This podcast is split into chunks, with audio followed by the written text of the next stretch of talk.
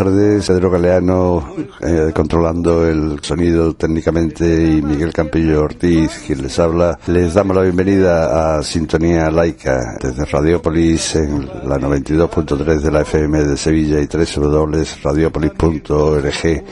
Un saludo cordial a los compañeros y compañeras de Radio Rebelde Republicana de Pamplona y Radio Clara de Valencia y a sus audiencias pescando en el río turbio del pecado y la virtud, vendiendo gato por liebre a costa de un credo que fabrica platos rotos que acabas pagando tú. En un estado aconfesional no tiene sentido que ninguna confesión se sitúe por encima de la ley, ni disfrute de privilegios que hieran el principio de legalidad y el principio de igualdad.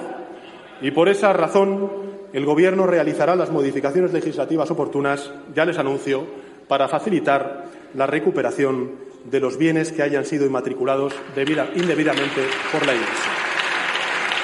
Era la promesa de Pedro Sánchez en su discurso de investidura, la enésima promesa incumplida por el PSOE. ¿Tendrá la militancia del PSOE la necesaria coherencia democrática de la alcaldesa de Gijón, del PSOE, Ana González en el próximo Congreso que celebrarán en octubre para corregir el rumbo en materia de laicidad? Lo dudo. La Coordinadora Estatal Recuperando, integrada por redes cristianas, comunidades cristianas populares, Europa Laica y diversas plataformas patrimonialistas, ha convocado una movilización en Madrid el miércoles 6 de octubre. De ello vamos a hablar seguidamente. Antonio Manuel Rodríguez Ramos es portavoz de la Coordinadora Estatal Recuperando, eh, recuperando las inmatriculaciones eclesiales. Y lo tenemos ya al teléfono. Buenas tardes, Antonio Manuel. Hola, buenas tardes, Miguel. Encantado de escucharte. El placer es recíproco. El lunes nos reunimos en la plataforma en defensa del patrimonio de Andalucía y bueno, ya comentaste que ya estaba ultimado el asunto del, de ir a, Madrid el día 6 de octubre. Cuéntanos eh, qué, sé, qué haremos allí, etcétera. Bueno, la finalidad del acto en Madrid es doble por una parte, es indudable que tenemos que protestar y elevar nuestras reivindicaciones al Congreso ante la pantalla en, cumplimiento de lo prometido en, la investidura, ¿no? Ni, ni se ha cometido la reversión, eh, parece que se ha enterrado toda posibilidad de revertir los bienes inmatriculados o de declararlos inconstitucionales después de la publicación de este listado incompleto, de ahí que sea urgente, necesario, el levantar la voz y que se sepa que hay un movimiento a nivel estatal que está completamente indignado por esta pasividad del gobierno.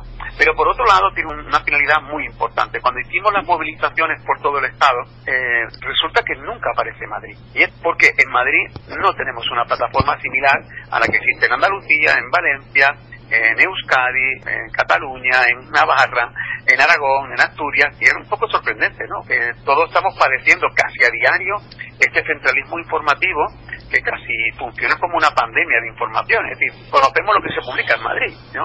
Y claro, si en Madrid no hay una plataforma que eleve estas reivindicaciones, pues, eh, eh, estamos como si fuese un donut, ¿no? Hay un mm. enorme vacío y tenemos que llenarlo como sea, porque en Madrid también hay bienes inmatriculados, como ocurre en el resto del Estado, y algunos de extraordinaria importancia. De manera que eh, aunque sea, digamos, como una primera aproximación, si quiere ahora me pregunta y te detallo, pero esas son las dos finalidades fundamentales. El, ir a Madrid para una primera reivindicación, que si quiere ahora detallamos, mm. de revertir los bienes, y una segunda, intentar de alguna manera que se cree una plataforma similar en Madrid como existe en el resto del Estado. Habrá una concentración en la carrera de San Jerónimo, allí ante el Congreso de Diputados, ¿no? Y luego un acto por la tarde. Cuéntanos en qué...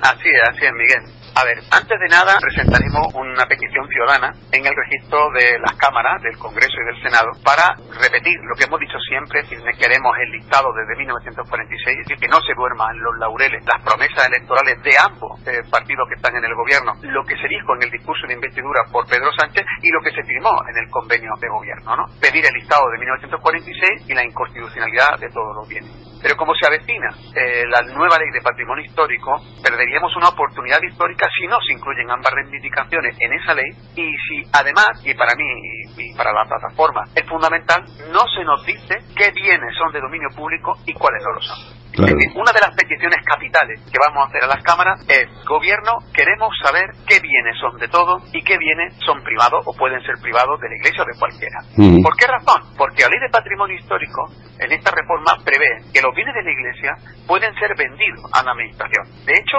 establecen que solo pueden ser vendidos a la administración.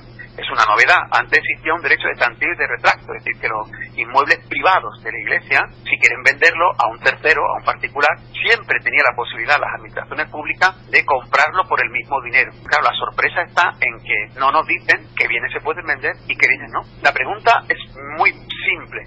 ¿Se puede vender la mezquita de Córdoba? ¿Se puede vender la Giralda de Sevilla? ¿Se puede vender la Catedral de Granada, la Catedral de Burgos?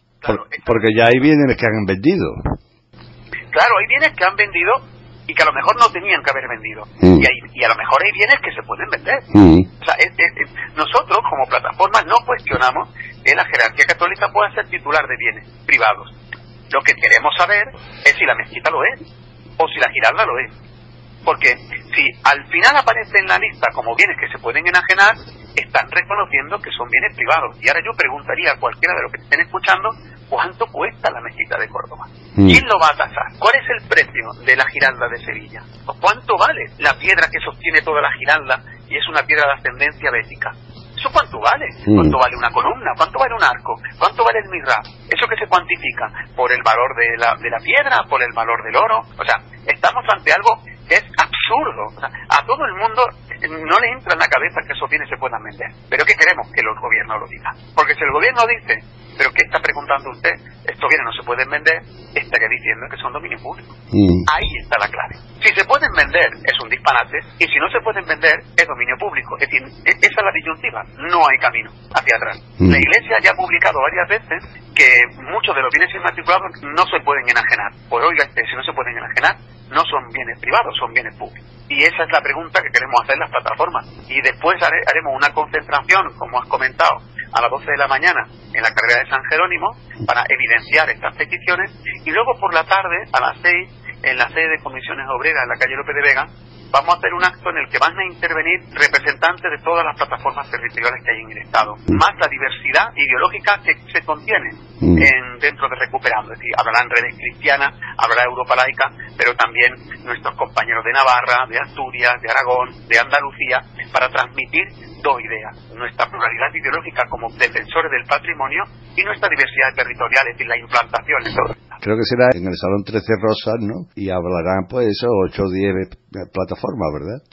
Sí, porque porque cada una tiene su particularidad. O sea, por ejemplo, la plataforma andaluza tiene, por ejemplo, en su seno, viene de una extraordinaria singularidad como la Catedral de Sevilla, con eso que han llamado dependencia anexa, y que es la Giralda, o el Patio de los Naranjos privatizado, y en Córdoba la gestión concreta de la mezquita. Es decir, eso sería Andalucía. Navarra dispone del listado de bienes inmatriculados de 1946. Eso no lo tenemos en el resto del Estado. Y es una plataforma municipalista, es decir, puede explicar cómo en Navarra se han unido todos los municipios afectados. En Aragón se explicará que la mayoría de los bienes inmatriculados fueron antes de 1998, es decir, antes de la reforma de Aznar, incluidos los templos como la Catedral de la Basílica del Pilar o la Catedral del Aseo. En Asturias se hablará de la peculiaridad del prerrománico asturiano, que también ha sido inmatriculado, o bienes que no lo son, como Santa María del Naranco, que no, está en una situación de limbo jurídico.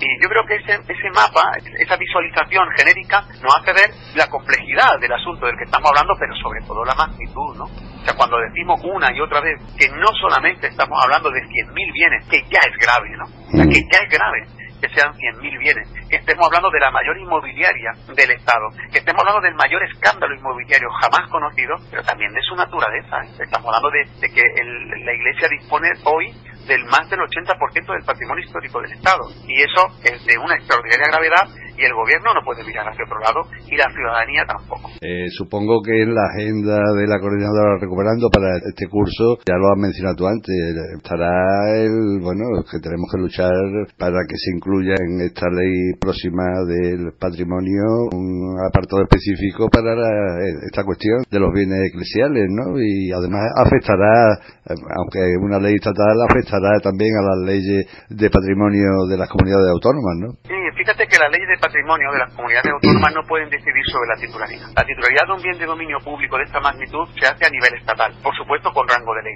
Es decir, necesitamos la ley de patrimonio histórico para que lo haga. El problema es que la democracia no lo ha hecho aún. En esta segunda restauración democrática no se ha hecho. Se hizo durante la Segunda República y lo hicieron los liberales en el siglo XVIII y en el siglo XIX pero no se ha atrevido a hacerlo todavía la clase política del siglo XX y del siglo XXI. Y es realmente asombroso, porque no lo ha hecho cuando le ha estallado en las narices todo este escándalo. Es decir, no pueden decir que no lo saben. Ahí es donde está la gravedad. Y claro, el Partido Socialista intenta enterrar la situación y sus socios de gobierno tampoco presionan mm, dentro del gobierno para que eso no ocurra. Es mm. decir, no nos vale, digamos, un activismo ciudadano que se quede, mm, eh, pues nada, en agua de borraja estamos hablando de, una, de, una, cuestión de gobierno muy seria, de una cuestión de Estado. Y la solución no puede quedar al albur de los ciudadanos o de los ayuntamientos que se atrevan a recurrir, porque ya sabemos que no hay una normativa que la ampare. De ahí la importancia de que se incluya la ley de patrimonio histórico, como tú has dicho, un apartado dedicado exclusivamente a los bienes públicos de naturaleza religiosa. ¿Lo van a hacer? Pues nosotros tememos que no. Sinceramente no está previsto en el borrador. Aún más, lo que está previsto es todo lo contrario, es decir, está previsto que la Iglesia gane en todos los casos, es decir, habrá que restaurar todos sus bienes, y a mí me parece bien, ojo, a mí siempre me ha parecido bien, y creo que a todos nos debería parecer bien que con nuestro dinero se salve nuestro patrimonio, pero dejando claro que es nuestro, ¿no? Y ahí, no está la clave, ¿no? a mí me parece muy bien que se restaure la mezquita de Córdoba, pero porque la mezquita de Córdoba es mía, es tan mía como de la Iglesia Católica, es de los dos, ¿no? Y eso es lo que está sin resolver, porque no se atreven a cometer esta reforma. A mí me da verdadera, eh, verdadero bochorno, ¿no? Como jurista, pero me, me avergüenza como ciudadano y me atormenta, fíjate lo que te digo, hasta dónde llego, que nuestra clase política no tenga la altura que sí tuvieron en su momento los legisladores de la Segunda República o los liberales como Florida Blanca o, o Jovellano. ¿Quieres añadir alguna cosa más que tú consideres pertinente? Mira, yo sinceramente, Miguel, creo que lo importante, después de todo lo que hemos hablado tú y yo, es que te quede una idea fuerte entre tus escuchantes. La idea fuerte es que lo que no se puede vender es público, y no a la inversa. No es porque sea público no se pueda vender, no, no, no, no, sino todo aquello que creamos que no se puede vender, por ejemplo, se puede vender el Mulacén, se puede vender el Mediterráneo, se puede vender el Guadalquivir, bueno pues la siguiente pregunta sería, ¿y se puede vender la mezquita de Córdoba? ¿Se podría vender la Alhambra?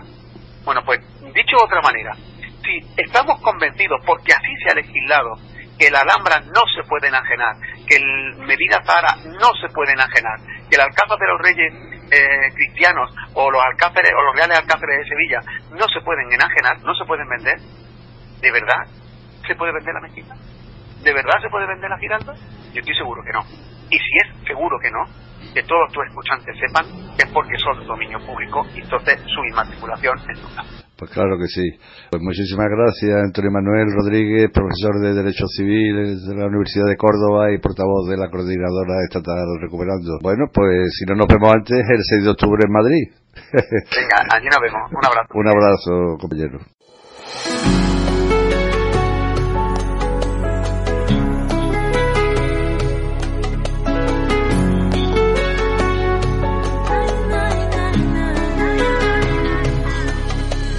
Pasaba una noche sola, si yo llegaría al cielo, paseaba por la mezquita, estuve un tiempo en silencio y mi cuerpo destrozado, lleno de ira y desprecio, por tantas humillaciones, hacer pasar por el tiempo. Imposible no dejar de pensar todo el agravio y dolor que llevo dentro. Hay quien predica que no se ha de robar, el mismo roba y te quita todo el amor que predica. Si yo pudiera con mi mano tocar el almirar de tu cielo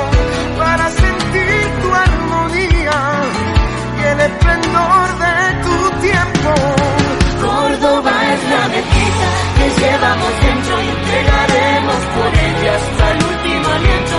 Y en el bosque tallado de tu laberinto, mi alma se dice de luna y colito, Córdoba es la mezquita, la llevamos dentro y entregaremos por ella hasta el último aliento. Y en el agua dormida de tus suspiradores, las almas reviven suplicando tu nombre.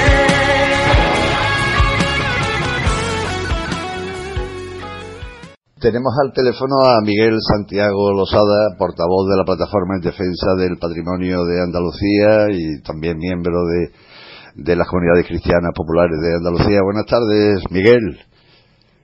¿Qué hay? Muy buenas tardes. Bueno, pues eh, ya te, nos ha comentado Antonio Manuel, el portavoz de la Coordinadora Recuperando, la, eh, la movilización que vamos a hacer en Madrid el día 6. Cuéntanos, el lunes la Plataforma en Defensa del Patrimonio de Andalucía tuvo una reunión y que se, que se planeó ahí de cara a lo de Madrid, etcétera.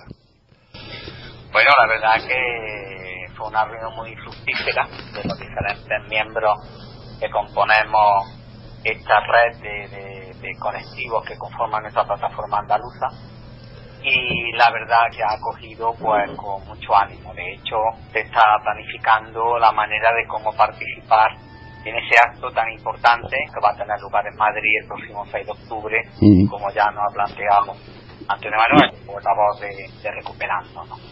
Eh, bueno, hay un colectivo en Andalucía que es Andalucía Laica, que se va a comprometer a poner a disposición de toda la gente eh, dos autobuses para que puedan participar en esta actividad del día 6 de octubre. ¿no? Un autobús que parta de, de la Andalucía Oriental, cuyo punto de salida podría ser Sevilla, y otro autobús desde la Andalucía Oriental, desde Granada. Y de ahí, pues recorrer hacia Madrid, pues parando en Córdoba o parando en Jaén, para recoger a toda la gente que sea.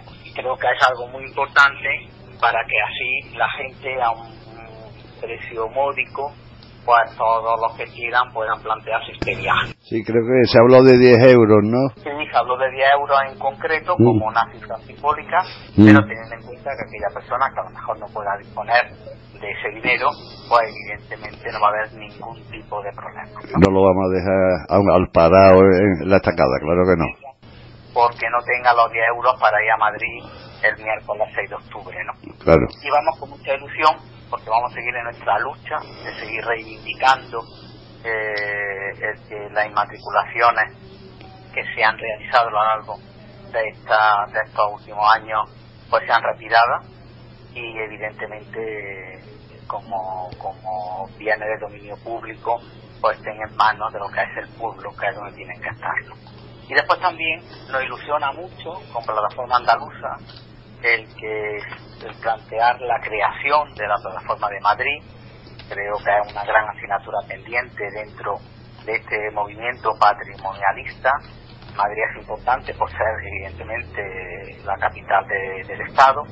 Por consiguiente es un punto fundamental de cara a la concienciación, a la denuncia y a la reivindicación de nuestros objetivos y como plataforma pues vamos a participar por la tarde una vez que se realice ese- esa manifestación por la mañana delante del Palacio de Congreso pues vamos a participar en una mesa redonda con otro, con otras plataformas del Estado pues para plantear abiertamente cuáles son nuestros trabajos y nuestras realidades en concreto de la, de la plataforma andaluza de lo que estamos defendiendo, lo que estamos haciendo, propuestas concretas que queremos grupo. No quisiera que se confundiera la gente. Es que has dicho el Palacio de Congreso. Es el Congreso de los Diputados, donde haremos la... ¿Qué estaba yo pensando, Miguel? El Congreso de los Diputados, evidentemente. En el Palacio, bueno, el Palacio de Congreso lo utilizaremos para festejar el día que consigamos pues, Eso, eso. Ha- haremos allí una gran fiesta, Miguel. De entrada nos conformaremos con nuestra lucha en donde está realmente el poder político Sí. y el- donde están los representantes de los que la ciudadanía elige para que sencillamente para que cumplan para que cumplan con sus compromisos y quiero repetir una vez más que la ciudadanía ha sido engañada por un partido socialista que se comprometió en retirar las inmatriculaciones de todos aquellos monumentos en los que la Iglesia no podría demostrar que tiene título de propiedad. Y sin embargo, una vez que ha gobernado y a la hora de la verdad, incumple con su compromiso eh, recogido precisamente en su campaña electoral y en su programa electoral. Así es. Y eso no se puede permitir de ninguna de las maneras. Así es. Por eso vamos allí al Palacio, al Congreso, al Congreso de los Diputados. Ahora, ahora soy yo el que, al Congreso de los Diputados, allí en la carrera de San Jerónimo de Madrid. Esperamos ver a mucha gente. Ya ahí, aquí, ya hay bastante, algunos ya que se han apuntado, Miguel. Así que parece que la cosa pinta bien. Y en Córdoba, precisamente, hoy en diferentes colectivos de Córdoba hemos planteado precisamente esta actividad, coordinada y organizada por Recuperando, y la verdad que ha sido aceptada pues, con, mucho, con mucho entusiasmo con mucha ganas. En concreto, personas pertenecientes a nuestra plataforma cordobesa ya están puestas y de hecho están ya pues, realizando una campaña para eh, lanzando la propuesta y para animar a la gente a que participe de esta movilización que queremos que tenga la mejor respuesta posible a nivel de todo el Estado. Claro que sí. También, bueno, ahora tenemos eh, ahí en medio la ley de patrimonio, no recuerdo si es nueva o de nueva mm, planta o es una reforma de una anterior, creo que es reforma de la anterior. Dentro de esto, ¿qué planes tenemos en la plataforma en defensa del patrimonio de Andalucía de aquí a los próximos meses?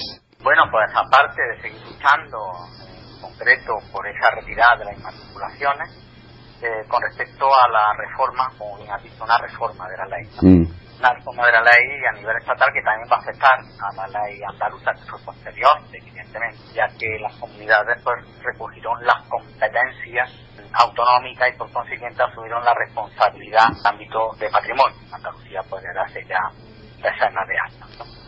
Y precisamente es muy importante eh, nuestra lucha porque esta ley implica algo muy fundamental y es la gestión de los monumentos.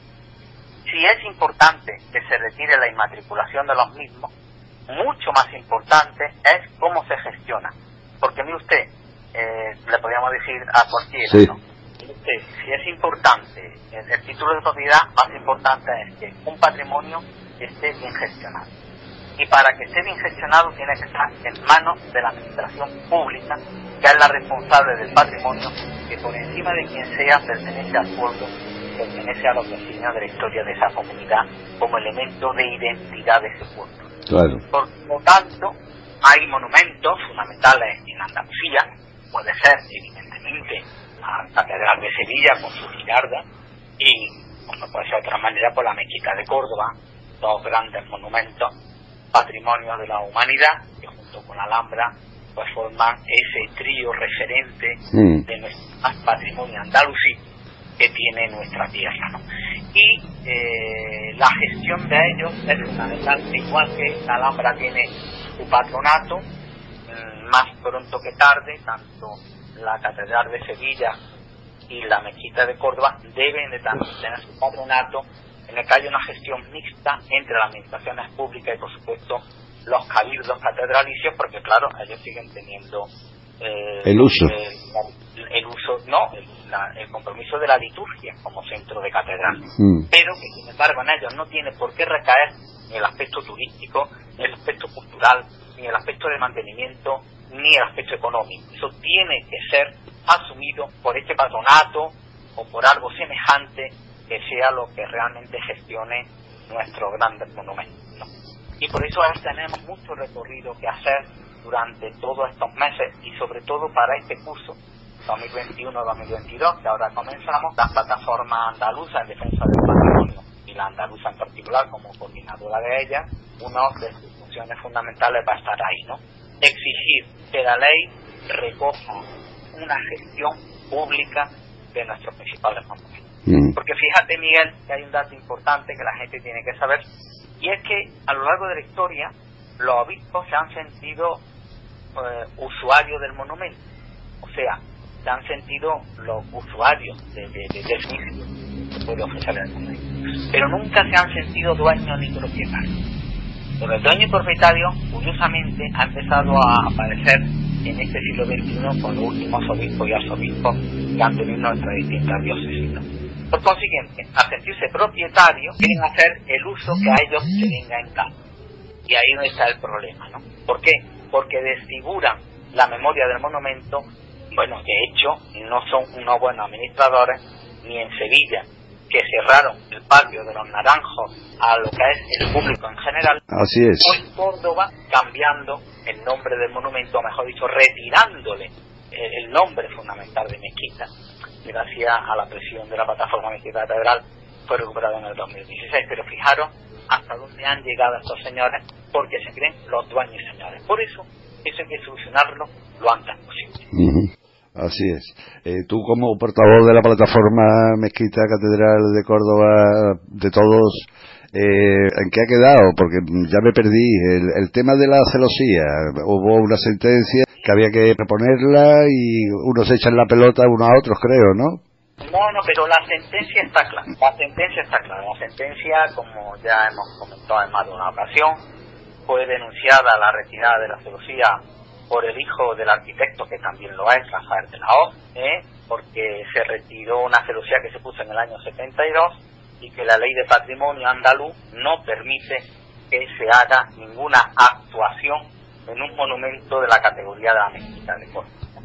La ley prohíbe expresamente que se haga cualquier reforma, que se toque cualquier pieza, cualquier elemento singular del monumento. Y la Junta de Andalucía pasó por encima de su propia ley que debe de regir la manera de actuar en su patrimonio y se lo saltó retirando al final la celosía apoyando los planteamientos que quería los requisitos que quería tanto el cabildo de la catedral de Córdoba como el mismo. Eso hizo que se denunciara a juego de instrucción el juego de instrucción dijo que nunca se tenía que haber retirado la celosía porque atentaba contra la propia ley de patrimonio andaluz al Tribunal Superior perdón, de Justicia de Andalucía Mm. ratificó la sentencia del juzgado de los contenciosos de Córdoba y se siguió hacia el Tribunal Supremo, que al final también dijo lo mismo. Por consiguiente, por tres tribunales de menor a mayor, llegando al Supremo, han dicho lo mismo. La celosía no se tenía que haber retirado. Y se obliga a la reposición. Bien, ahora precisamente estamos en ello ahora ese hueco que se ha abierto en una de las arcadas que da, da paso entre la mezquita y el patio de los naranjos no se puede utilizar como puerta y la celosía debe de ser repuesta lo antes posible.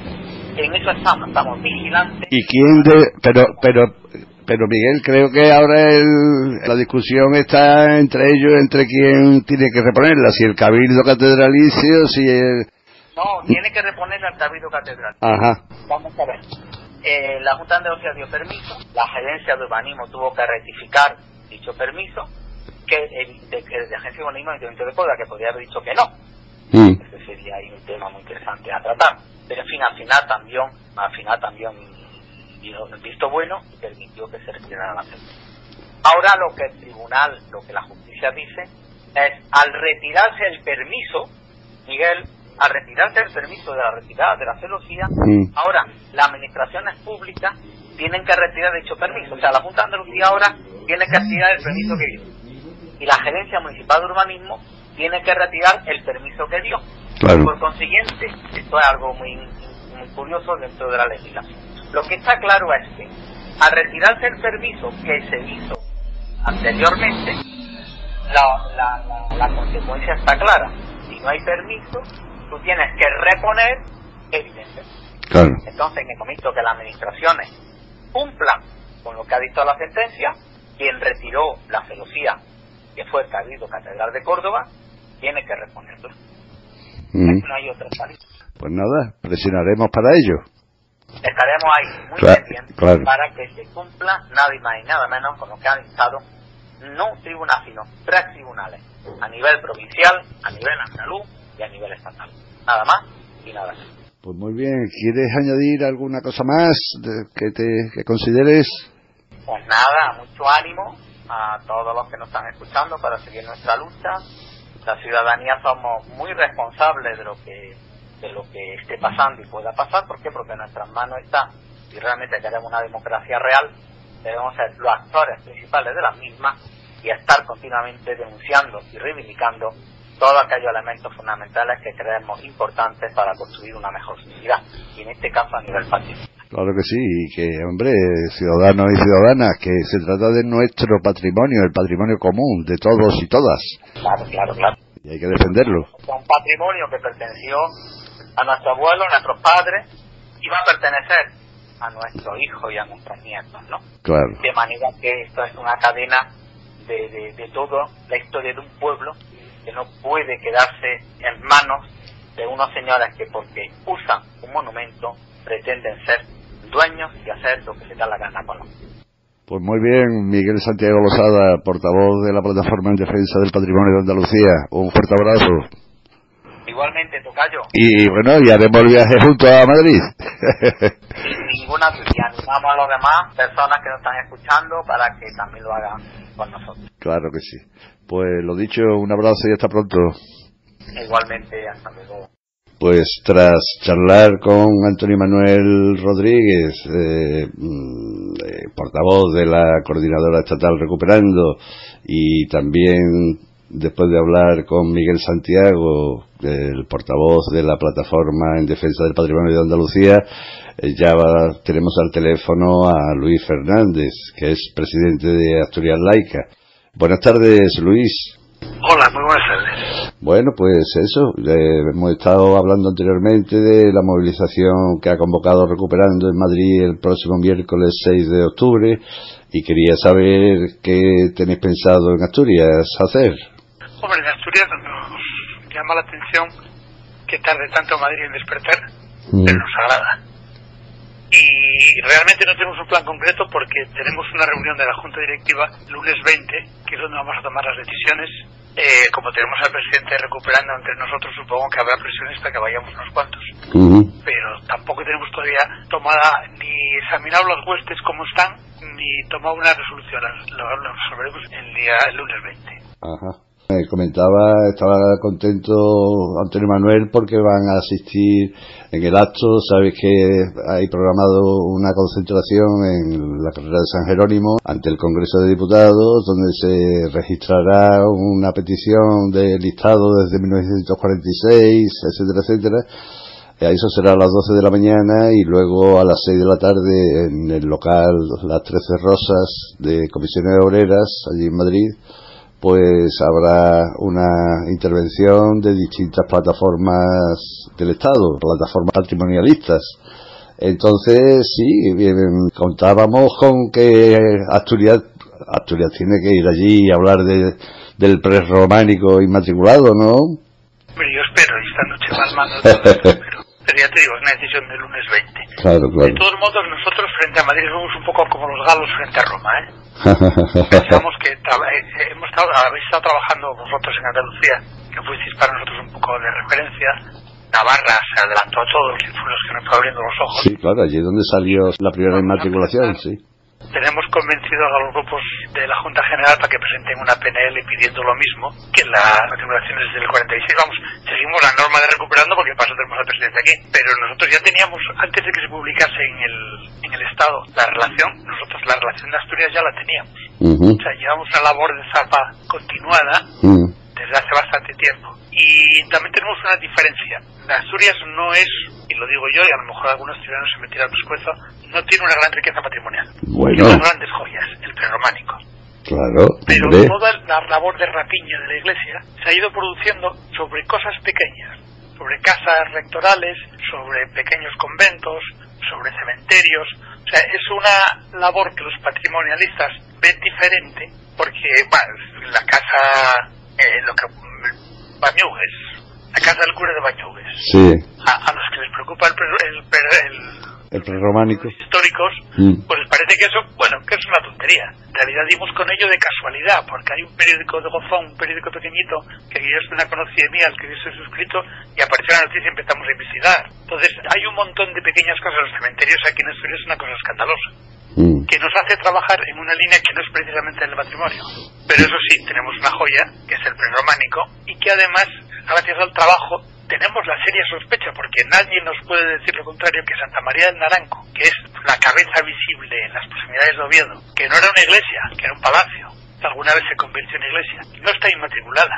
Y entonces, y eso Antonio Manuel lo pueden entender mejor que yo, se va a presentar una propuesta, se llama de manialidad, una petición de demanialidad. Mm. Es un término jurídico Sí. que yo manejo mal, pero que tiene que ver con propiedades administrativas que son de utilidad pública y que no tienen una propiedad específica. Y- aparentemente no hemos podido encontrar la propiedad específica de Santa María del Naranco y en eso estamos trabajando. Ese es nuestro, nuestro trabajo más. Eh, bueno, sí, eh, no estará inmatriculada eh, Santa María del Naranco, pero hay otras muchas. Tú dices que la joya que no tenéis mucho, pero sí es muchísimo, es muchísimo y muy importante. Hay- hay eh, otra otra iglesias del prerrománico que están que sí que están inmatriculadas, claro. pero además presentan una casuística diversa que nos permite ver la capacidad del atrocinio de la Iglesia, Mm. de la Iglesia Católica, de la Iglesia sea. Sí, Ah, sí. En Oviedo hay dos, Santa María del Naranco con las posibilidades de Oviedo y San, San, San Julián de los Prados. San Julián de los Prados está inmatriculado, pero está inmatriculado con el truco de decir, se inmatricula en un antiguo cementerio que está en tal sitio, que curiosamente tiene construido una iglesia dentro, pero se inmatricula el cementerio. Ya. O sea que se muestra claramente cuáles son los procedimientos de Sí. trampa que utilizaban para hacer estas cosas. Porque está inmatriculada en la época, todavía en la época de Franco, en la época antes de Aznar. Sí, sí, no se podían inmatricular bienes de culto. Y Mm. entonces ellos no inmatriculan el bien de culto. y dicen, mira, el, terreno donde está y ahora se queda con todo. Pero en la nota simple solo dice que se inmatriculó el antiguo cementerio. Claro, porque fue antes de la reforma de Aznar, entonces claro, Claro, eh, antes de la ah, forma de eh, andar, y entonces se quedan con esa parte. Y del catálogo del. Es que yo cuando digo que el prerrománico es pequeño, pues claro, a lo de la mezquita de Córdoba, pues es pequeño. Para nosotros es nuestra joya fundamental. Pero son un rosario de pequeñas joyas claro. que cada una tiene un tratamiento distinto Mm. y que nos permite ver las muchas caras que tienen la misma acción depredadora. Hablabas antes de la casa del cura de Bañugues, que se inmatriculó y que ahora se alquila en verano por 120 euros al día, ¿no? Sí, de, de hecho no tenemos constancia de que esté matriculada. Ah, pero sí que la, que la regenta directamente el arzobispo de Oviedo en sus tiempos jóvenes, mm, estudió en una escuela profesional de comercio y trabajó en un banco, y es un gestor económico de muchísimo nivel. mm, donde una- un euro que apañar, pues allá pues no han dado respuesta, los vecinos han preguntado, y vamos a intentar ahora llevar la gestión para ver si exactamente está inmatriculado, que es posible que sí. Y es un escándalo porque la casa está hecha por los ciudadanos, por los vecinos del pueblo, está mantenida por los vecinos del pueblo, y ahora se encuentran con que es un área residencial que se, que se alquila por días. sí, sí. Y eh, comentábamos antes con Antonio Manuel que hay muchos bienes también que ya se han, ya se han vendido. Y una de las, lo que se le reclamará el día 6 de octubre allí en el Congreso de los Diputados al- a, a los poderes, a la administración pública, es que diga cuáles son los bienes enajenables y cuáles no, cuáles se pueden vender y cuáles no. De hecho, Santa María de Naranco saltó a la palestra porque la casa rectoral que está al lado, separada solo por la vender para hacer muestales de lujo. Y entonces era un momento en que estaba el tripartito en el gobierno, no estaba el PP, Mm. saltó la cosa por los aires y se paró. Y ahora ya está un poco más difícil. Pero claro, era ser un chale de lujo teniendo como vista una campa asturiana verde y al fondo Santa María de Naranco. Todo ese tipo de, de rapiñas es el que tenemos que compartir. Y bueno, aquí estamos siguiendo una tarea bastante pormenorizada. Claro, es que tiene que ser así. Es un trabajo O sea, de que nos topamos con un mal enemigo, ¿eh? muy malo y muy potente, claro. Con la iglesia hemos topado, decía Sí, sí, sí, Cervantes. además, Con el administrador de la iglesia hemos topado aquí. Sí. Ahora hablaremos, ahora te pediré que me comentes algo sobre vuestro arzobispo, pero me gustaría que nos hablaras de esa magnífica carta que has enviado como presidente de Asturias Laica al ilustrísimo señor don Adrián Barbón, presidente de Asturias. Claro, claro, porque es que a mí, como presidente de Asturias Laica, me molesta hablar del obispo de los católicos. Es de ellos. Claro, Me avergüenza, pero me molesta hablar de él. Lo que yo como... como- otra cosa es como ciudadano asturiano, ¿eh? como ciudadano asturiano me puedo entender con más facilidad. Pero como presidente de Asturias Laica, lo que tengo muy claro es que por lo que nosotros luchamos es por la separación entre el Estado y las diferentes confesiones religiosas. Que el presidente de Asturias es cristiano convencido, bueno, nadie, la libertad de creencia está para todos. Pero eso no le lleva a ser de presidente de los asturianos cristiano. Y es una pelea que tenemos todos los años con él. esta carta eh, no ha dicho el motivo, era con motivo de la celebración del Día de Asturias, que claro, el señor Barbón pues ha ido allí en plan, eso, como presidente de la comunidad autónoma asturiana. Y claro, como tú bien dices en la carta, él es presidente de todos los asturianos, no solamente de... Claro, es- el problema es que él no distingue creencias religiosas y su representación pública. Y nuestra insistencia desde Asturias Laica es que no puede ser así, que tiene que tener en cuenta que asturianos somos muchos y diversos. Otra cosa es que además vaya como católico y le peguen las bofetadas que le pegan. Supongo que va a hacer penitencia, cometerá muchos pecados a lo largo del mes. Porque vamos, las palabras del arzobispo de Oviedo son de náusea. Son de gamberro. Niños abortados, cuando mezcla lo de los toros, está en una línea de sintonía total con Vox. Sí, sí, O con el Yunque y con todas estas mafias sí. el que en Gijón, para empezar en Gijón hay muy poca gente a favor de los toros ya, hay mucha gente que está en contra, pero es que además lo que ocurre es que se haga una concesión y la alcaldesa decide que ese espacio público se puede, con el apoyo de los grupos parlamentarios, hoy sacó mayoría en el ayuntamiento el que se destine a otros. Y eso, eso es así, porque así es la democracia. Pero eso no tiene nada que ver con las leyes. Y el símil ese de las estocadas y sí, las sí. puntillas es una cosa vomitiva. Ha metido en el mismo saco la protección al toro de Lidia con la ley de aborto y con la ley de eutanasia. Además, como siempre, mintiendo. Mm. Porque ya utilizar una, mal una palabra, habla eutanasiar, para darle la agencia a una tercera persona. Mm. Es como, como si lo anestesian la eutanasia. Hay alguien que desde fuera decide eutanasiarlo. Ese verbo no existe. El derecho a la eutanasia es el derecho a que te ayuden a morir cuando tú no eres capaz de resolverlo por tus propios medios. Claro. Y ese ejercicio de cinismo lo sigue repitiendo. A mí, personalmente, lo que me llama la atención es que los cristianos de hoy, de Asturias, que habrá cristianos, entre otros Barbón, no pongan el grito en su cielo particular. Porque yo, si fuese cristiano, estaría acampado en el palacio episcopal. Mm. es que es inadmisible para cualquier creencia decir esas cosas. Pero es un problema que tienen que resolver los cristianos. A los laicistas lo que nos preocupa es que las autoridades, autoridades que pertenecen a un partido, que primero presume respetar la Constitución, o somos un Estado confesional. Segundo, en su programa, se comprometen a defender el Estado laico. Si yo fuese del PSOE, que no lo soy tampoco, soy cristiano y tampoco soy del PSOE, pues estaría armándola del demonio, porque es que es inadmisible y después ya claro, como ciudadano y sobre todo como miembro de Asturias y de Europa Laica, me parece que nuestra responsabilidad es mm, seguir insistiendo y intentando alcanzar la máxima resonancia, porque a mí me consta que Balbán no es tonto ni es mala persona. ¿eh? Lo que pasa que, bueno, la fe y la devoción hacen cosas Milagros. Sí, eso. Y alguien les convence de que los caladeros de votos están donde están y, y parece más el corte inglés de los votos que, una, que un partido político que tenía como misión convencer a, a las masas de dónde estaba la justicia, pues hacen esas cosas. Y nosotros nuestra misión es conseguir que entiendan que eso no es así. Claro. Y ese es nuestro trabajo. Lo curioso es que el arzobispo, después de que salió toda esta batalla, él dice que yo hablo de la vida y quienes están con la muerte están disgustados. Sí. No hablo en clave política, sino pastoral. Yo no sé quién son sus rebaños, pero menudos borregos.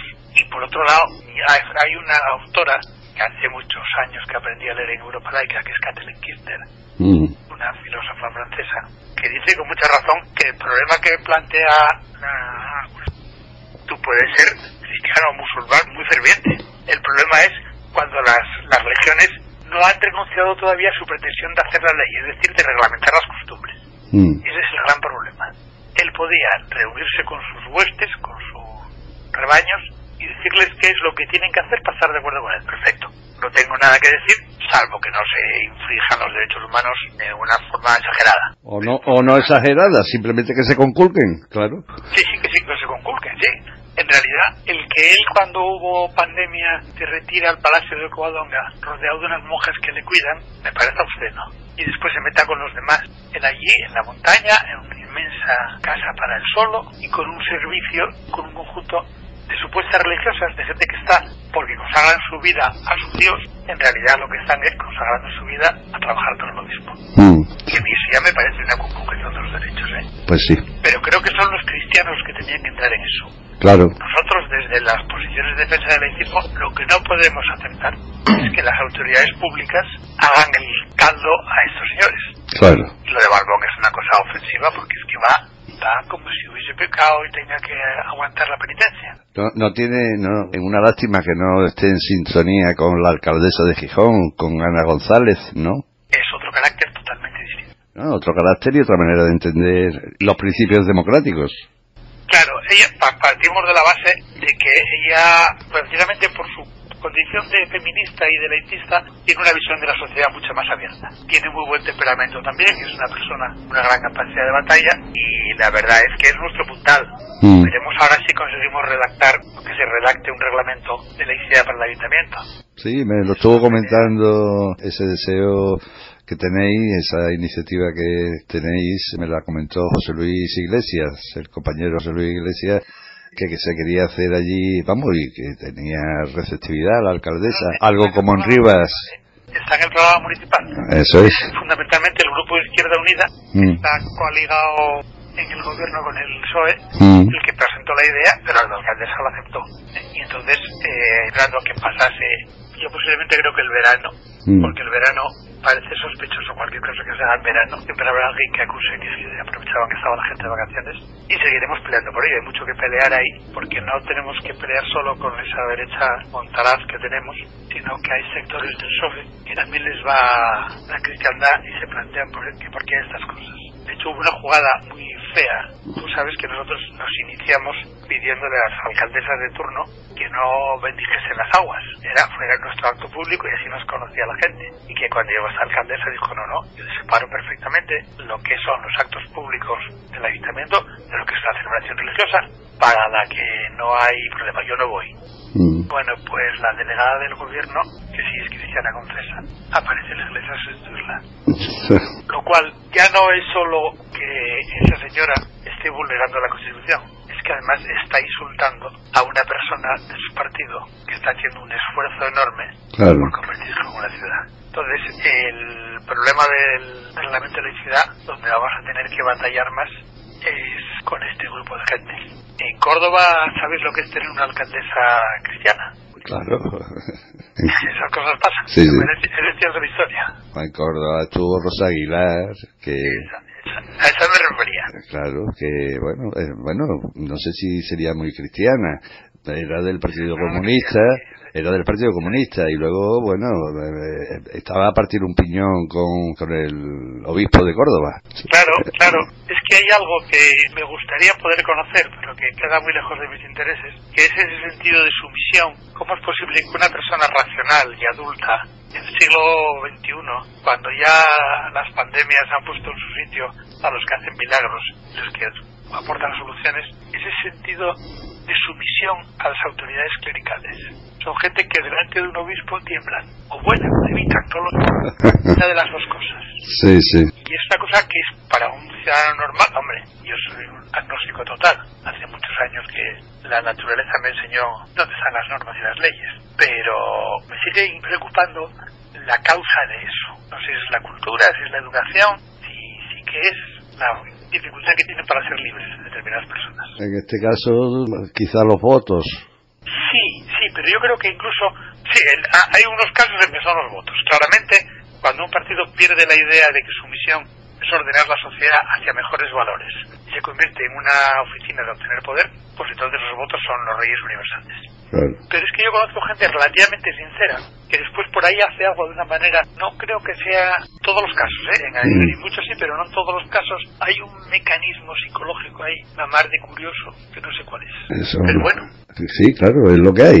es lo que hay y nuestra misión es ir poco a poco a que Claro. la gente reflexione. claro, claro. Tenemos que hacer un poco lo que ya se quería encargar Kant, pero no en el siglo XXI. Pero bueno, ahí estamos, compañeros. Eh, seguiremos en la lucha. Trabajo, ¿no? Claro, claro. Es nuestro trabajo. Bueno, pues vamos a tener que ir despidiéndonos ya. Luis, eh, ¿quieres añadir alguna cosa más que consideres tú importante? Vamos, de, No, de decir. han salido todas las cosas, simplemente la necesidad cada vez más imperiosa de que vayamos hacia una estructura del Estado laico que permita que las distintas formas de entender el mundo coexistan y se organicen de una forma racional. Yo os agradezco este rato de conversación que ha sido muy agradable y conmigo contáis para lo que queráis. Eso, eso ya lo sabemos de hace ya tiempo que nos conocemos. Luis, siempre estás disponible y siempre es un placer charlar contigo, tú lo sabes. Y te reitero lo que siempre te digo, cuando tengáis cosas que comunicar, no, no esperéis a que yo llame, sino que tú me mandas un correo, oye, mira que tengo esto. Y encantado de que intervengas en Sintonía Laica. Pues Luis Fernández, presidente de Asturias Laica, a ver si nos vemos en Madrid, hombre. Venga. Anima a los compañeros. Venga. Un abrazo, un abrazo.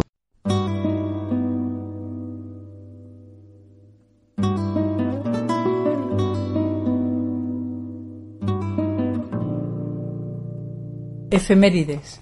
Fechas para el avance o retroceso de la libertad de conciencia y los derechos humanos.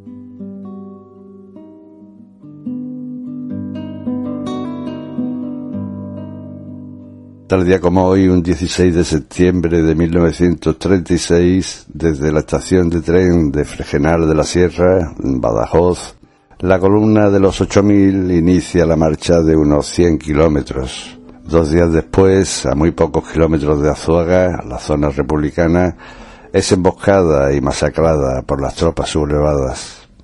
También un 16 de septiembre de 1973, en el Estadio Chile, actualmente Estadio Víctor Jara, en Santiago, agentes de la dictadura de Pinochet torturan y asesinan al cantautor Víctor Jara.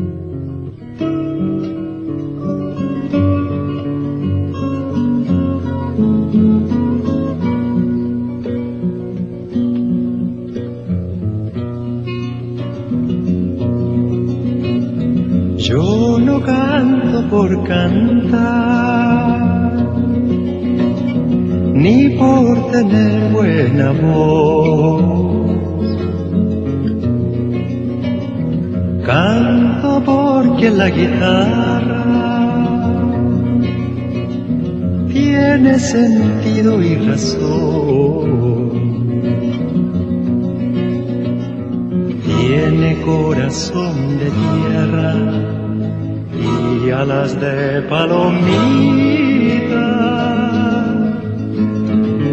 Es como el agua bendita, santigua glorias y penas. Aquí se encajó mi canto, como dijera Violeta guitarra trabajadora con olor a primavera.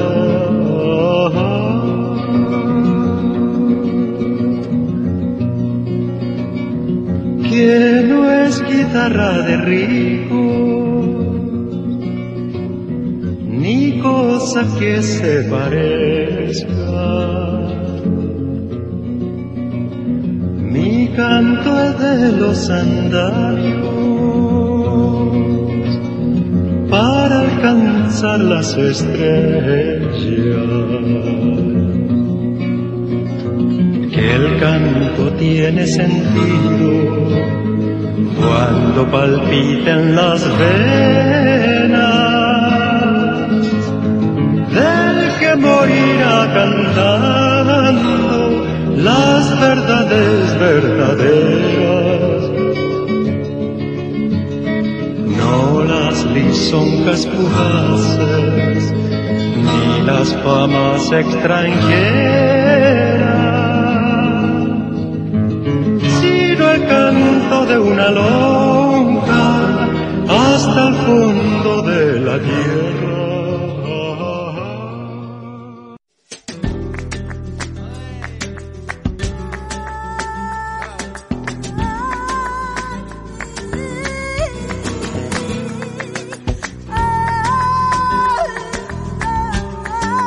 Esto fue todo por hoy. Calma, paciencia y reflexión. Hasta el próximo jueves. Sin prisa pero sin pausa, como el calabobo. Desde la más tierna infancia preparan el cebo. Si no te comes la sopa te llevará el coco. Los tocamientos impuros te dejarán ciego y te acosan de por vida, asusando el miedo, pescando en el río turbio del pecado y la virtud, vendiendo gato por liebre a costa de un credo que fabrica platos rotos que acabas pagando tú. Son la salsa de la farsa el meollo del mal rollo, la mecha de la sospecha, la llama de la gindama, son el alma de la alarma, del recebo y del canguelo, los chulapos del gazapo, los macarras de la moral.